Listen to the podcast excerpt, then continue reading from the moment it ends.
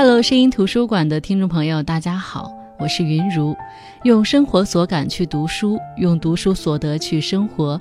这里是由喜马拉雅独家播出的声音图书馆。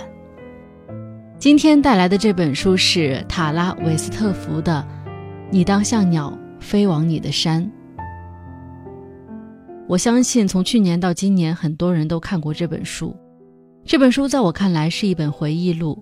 是作者回忆了自己早年在山中度过的不上学、不就医、与世隔绝的生活，再到自己渐渐意识到自己内心开始腐朽，最终选择接受教育，重新塑造自己人生与命运的故事。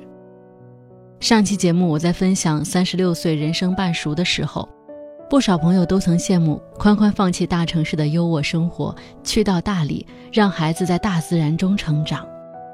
而在你当像鸟飞往你的山中，他们也说道：山上的生活给人一种至高无上之感，一种遗世独立甚至统治之感。你可以孤身一人几小时畅玩无阻，漂浮在松林、灌木和岩石的海洋，那是无边无际的静谧。在它的广袤面前，人类显得微不足道。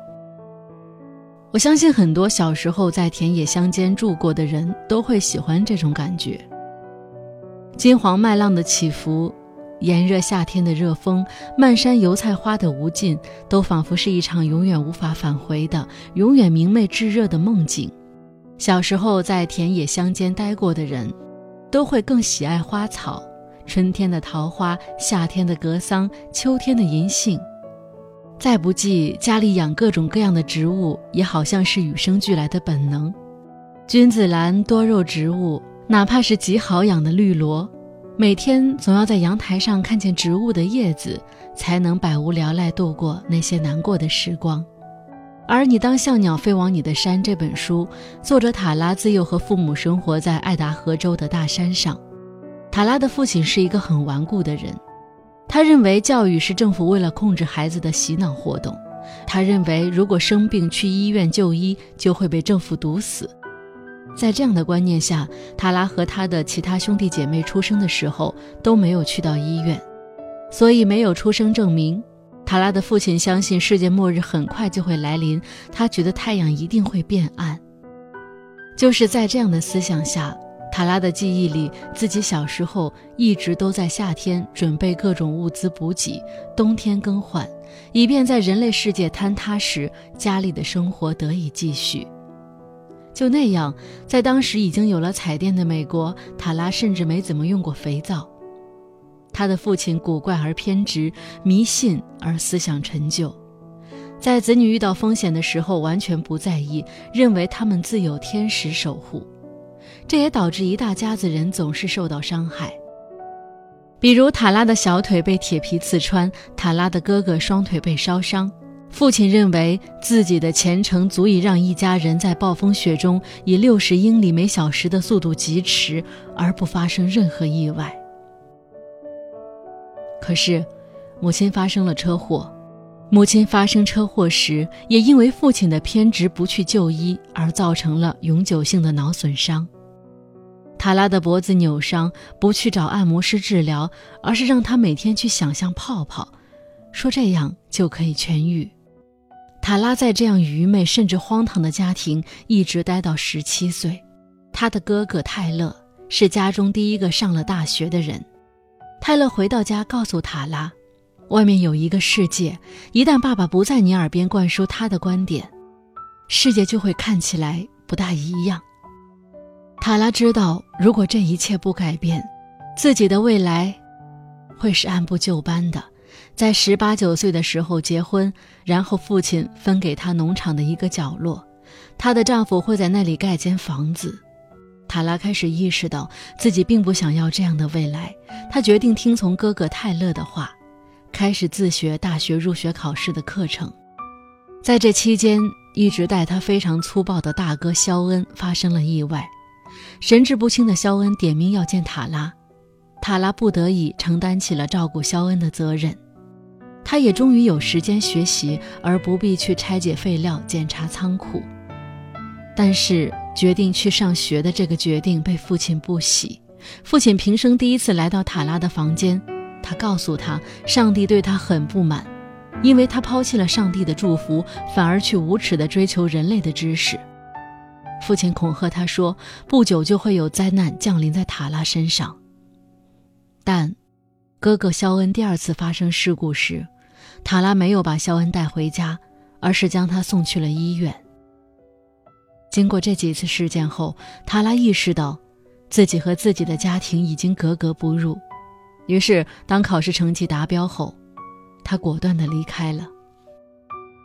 但大学的生活并不好过，塔拉没接受过正式教育，他不知道论文格式是什么，不知道考试内容在课本上，他没有基础常识。而在这个过程当中，塔拉也开始意识到自己一直在自欺欺人，自己一直在被父亲。哥哥肖恩被这个封建又固执的家庭伤害，但为了让自己相信自己坚不可摧，他一直在骗自己、骗别人，一切都好。在肖恩对他施暴时，他甚至在大笑，以便让别人以为他们是在开玩笑，而非被殴打。终于，塔拉在又一次被肖恩施暴后开始反思，他在日记中写道。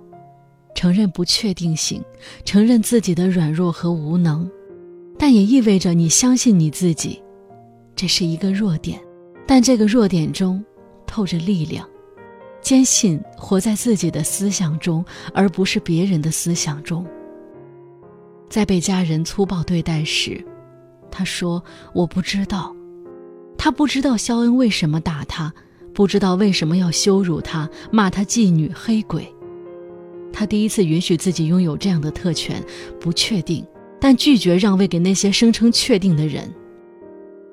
他说：“我一生都生活在别人的讲述中，他们的声音铿锵有力、专制而绝对。之前我从未意识到，我的声音也可以与他们一样有力。”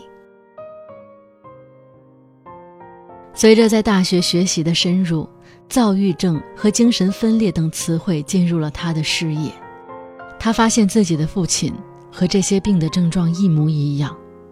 塔拉第一次感到愤怒，他意识到自己的家庭、自己为父亲的疾病付出了怎样的代价。母亲，卢克，肖恩，我们伤痕累累，淤青擦伤，脑震荡，腿着火，脑袋开花。我们一直生活在一种警觉状态和恐惧之中。因为爸爸总是把信念置于安全之前，因为他相信自己是正确的。在经历了第一次车祸、垃圾箱疗伤、着火、肖恩坠落这些事件后，他仍坚信自己是对的，而付出代价的，是我们。塔拉终于意识到自己的家庭究竟出了什么问题，他驱车回家。质问父亲为什么要和想象出来的怪物作战，却对自己家里的怪物无动于衷。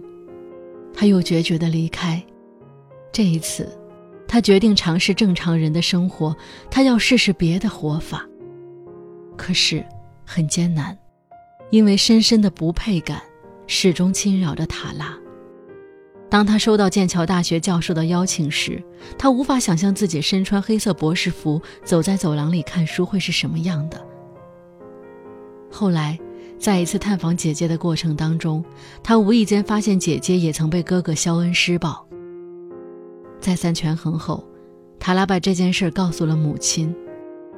母亲回复道：“你是我的孩子，我本该好好保护你。”不知道为什么，看到那句话时，塔拉觉得自己似乎度过了漫长的一生，但那并非是他真正的生活。他说：“我变成了另外一个人，记忆中有不一样的童年。当时我不明白这些文字的魔力，现在也不明白。我只知道一点：当母亲告诉我说她没有像自己所希望的那样做一个好母亲时，她才第一次。”成了我的母亲。塔拉慢慢的自信了起来，她对自己家庭的耻辱似乎一夜间消失了。相反，因为自己从未上过学，自己的经历使她成为了晚宴上备受欢迎的客人。他会讲述各种趣闻轶事，打猎骑马、拆解废料、扑灭山火。他会说起自己才华横溢的母亲，他说母亲是一个助产士，又是企业家。他谈及性情古怪的父亲，说他是废品商和狂热分子。塔拉说：“我想，我终于可以坦然地面对过去的生活了。”在那章的结尾，塔拉说：“过去是一个幽灵，虚无缥缈，没什么影响力。只有未来，才有分量。”当时读到这句话时，我的内心非常有感触。是的，能影响我们的不应该是过去，而是将来。而我想，这句话对于陷入过这样困境的人们来说，也应该有着这样的力量。通过这句话，我们应该找到对抗绝望和虚无的方法。其实，对抗绝望和虚无最好的方法，恰恰就是放任自己去感受绝望和虚无，不要逃避，不要转移注意力，接受过去的自己，接受那些让自己难受的东西。然后你会发现，当初那些澎湃的绝望和难以逃离的空虚，仿佛像洪水一样消退了。你知道，自己又可以继续生活了。那再说回到这本书，这本书《你当像鸟飞往你的山》，是作者塔拉个人的回忆录，也是他自己的救赎之旅。他如何看待生活？如何看待自己？看待自己的往昔？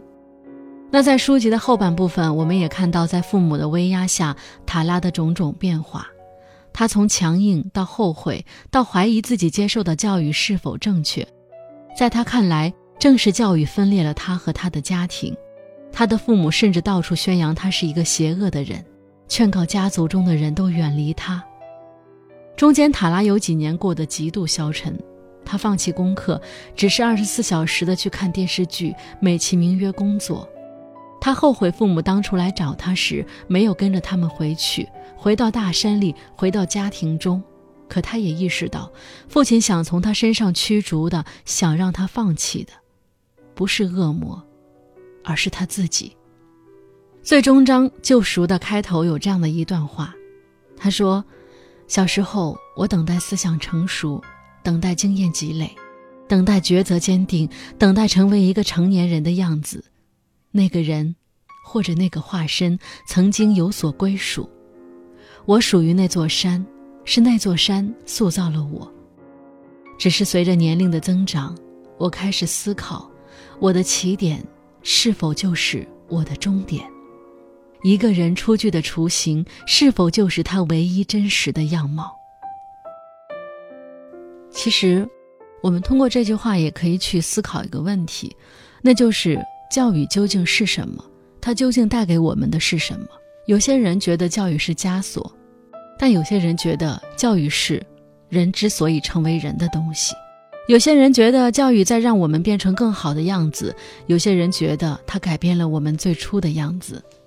举一个极端的例子，在心理学当中，一个拥有反社会人格基因的孩子，如果接受良好的教育，拥有相对美满的家庭，那么很大程度上，他不会成为一个杀人放火的凶手。从某种意义上来看，教育的确束缚了一些东西，但回到普通人身上，教育所去除的，反而可能是某些珍贵的东西。就连塔拉在结尾的时候都说，在那一刻之后，我做出的决定都不再是他会做的决定。他们是由一个改头换面的人，一个全新的自我做出的选择。你可以用很多说法来称呼这个自我：转变、蜕变、虚伪、背叛。而我称之为教育。他与家庭的裂痕也许永远不会修复。塔拉的母亲仍然拒绝见他，但在最后，他放下了那沉重的因离开家庭、离开伤害自己的哥哥、父亲的负罪感。他明白，对自己或者对父亲的辩护并不会减轻负罪感，因为再多的针对他人的怒火也无法减轻这种负罪感。这负罪感从来都与他们无关，负罪感源于一个人对自身不幸的恐惧，与他人无关。其实，阅读这本书的过程当中，除了唏嘘，也会夹杂一些愤怒和悲伤。没有这样经历的人，或者没有被这样思想奴役、被 PUA 的人，永远不知道这种痛苦。甚至我们也可以想象一下，究竟是什么让塔拉痛苦呢？在没有上学之前。塔拉被肖恩叫做黑鬼的时候，他不会感到任何冒犯。但也正是因为他后来在学习当中学习到了“黑鬼”这个词的意义，了解了那段血腥的往事，才会开始觉得这个词带着贬义和羞辱。记得有个名词是叫做“知识的诅咒”，意思是当你知道某个知识后，你就无法忽视它，也没有办法回到你不知道这个知识之前的世界。比如“黑鬼”这个词，如果你不知道它的真实含义，也许。塔拉永远不会觉得被这么叫应该感到委屈和愤怒，所以无知和半知半解，全知究竟哪个更痛苦？我想我们都一样，站在了一知半解的这条路上，我们无法再回头去探查无知的路究竟如何。或许更轻松，或许更艰难，但既然已经选择要背负探求真相的知识枷锁，那也不用再去考虑未曾设想的道路。而是要一步一步在这条路上继续走下去。最终，对于我们来说，教育是深渊，可也是救赎。如何定义它，始终取决于我们对它的定义。好的，我是云如声音图书馆，我们下期再见。